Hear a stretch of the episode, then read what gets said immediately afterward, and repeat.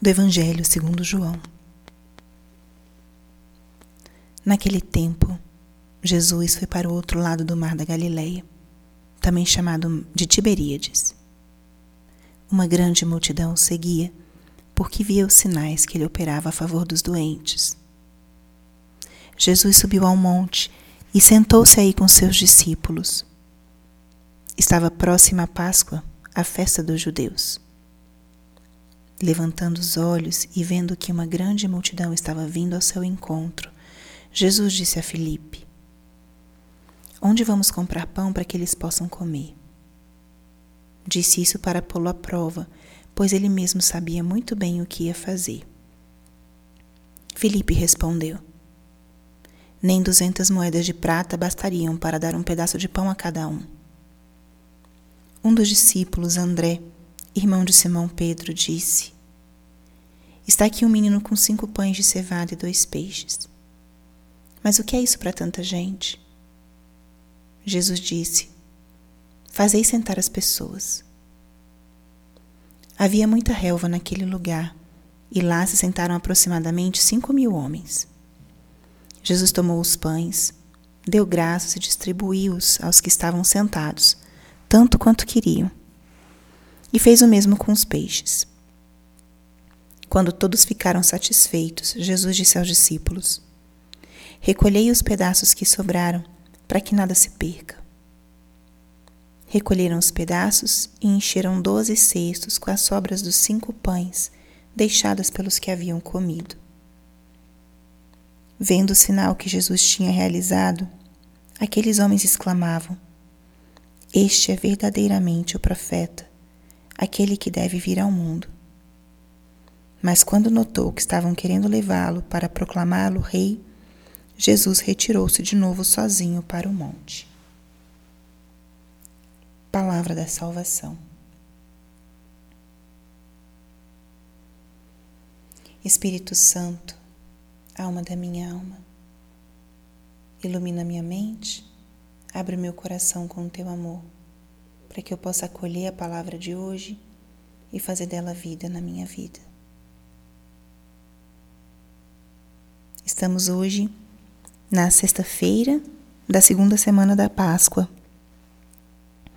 Hoje, também 29 de abril, a igreja celebra a memória de Santa Catarina de Sena, uma santa muito conhecida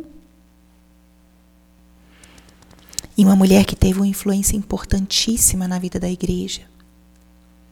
Santa Catarina é doutora da igreja por todo o seu legado de espiritualidade.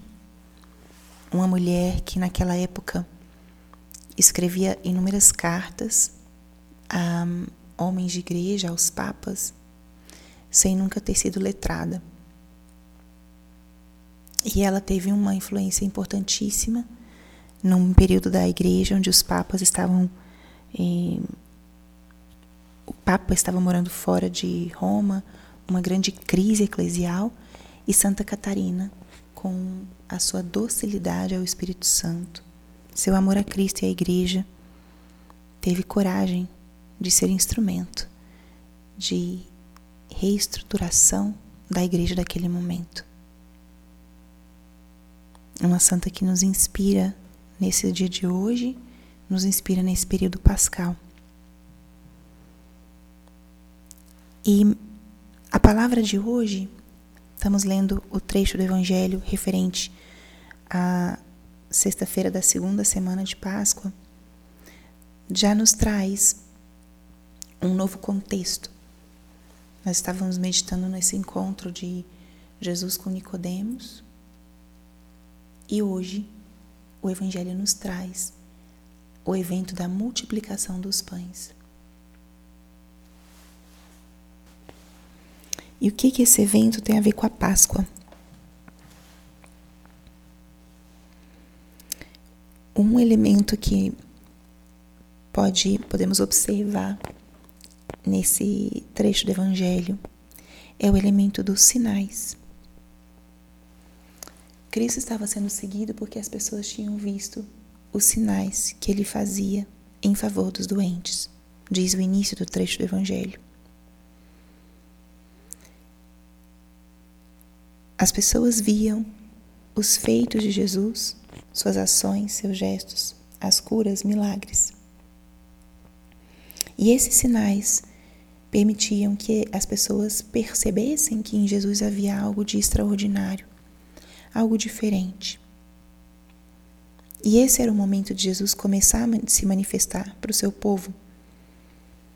E essas pessoas iam atrás dele, buscando essa graça, buscando cura, buscando serem também tocados por esse grande profeta? Ou quem seria esse homem? Jesus permite que a multidão o siga e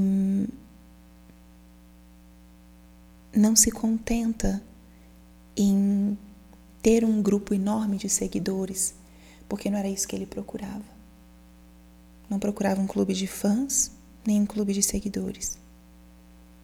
Jesus procurava libertar, curar, manifestar o amor do Pai, dar esperança, valorizar. Jesus não queria os seguidores para si, mas queria o contrário, fazer um bem a essa multidão. E tanto é assim que o gesto da multiplicação dos pães é um reflexo disso. A mentalidade de Cristo é uma mentalidade de alimentar essa multidão que o seguia. Os apóstolos, por sua vez, davam desculpas e olhavam com seus olhos tão humanos a desproporção entre as suas capacidades e as necessidades da multidão ainda não tinham entendido que quem faz as coisas é o Mestre. Quem cura, quem restaura, quem liberta, não eram eles, senão o Senhor, e o poder do Senhor é infinito. Jesus faz um dos gestos mais significativos da sua vida pública. Acolhe as pessoas não as despeja, as faz sentar, as alimenta. Não as alimenta de forma extraordinária, mas as alimenta com aquilo que elas mesmas traziam. É a graça da partilha, é a graça de um Deus providente, é a graça da ternura e do cuidado tão concreto do nosso Senhor.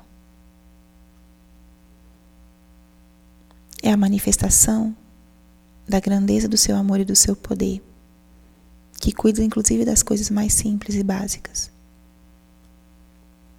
Não faz isso para impressionar, mas faz isso para transmitir o amor e o cuidado aos seus discípulos. Não se importava que eles estivessem ali, talvez mesmo sem compreender, com o desejo de serem curados, e talvez nem diriam obrigado. Mas ele não se importava, não. Ele queria poder oferecer a eles algo de si. Não queria ser reconhecido, nem mesmo louvado, coroado, porque no momento que iam coroá-lo ou proclamá-lo, melhor dizendo, rei, ele se esconde.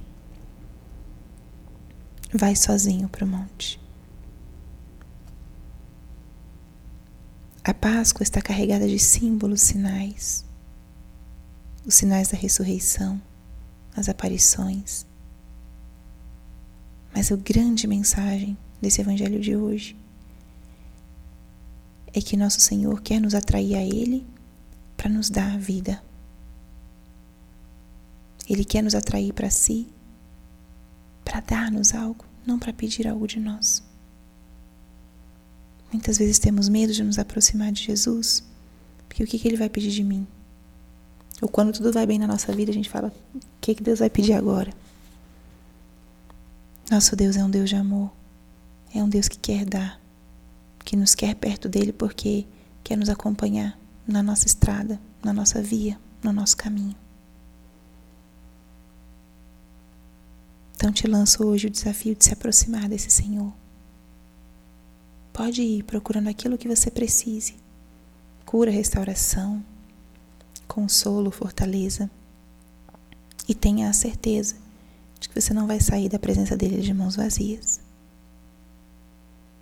Ele é capaz de multiplicar os pães. Ele é capaz de multiplicar a graça para derramar sobre nós. Glória ao Pai, ao Filho e ao Espírito Santo, como era no princípio, agora e sempre. Amém.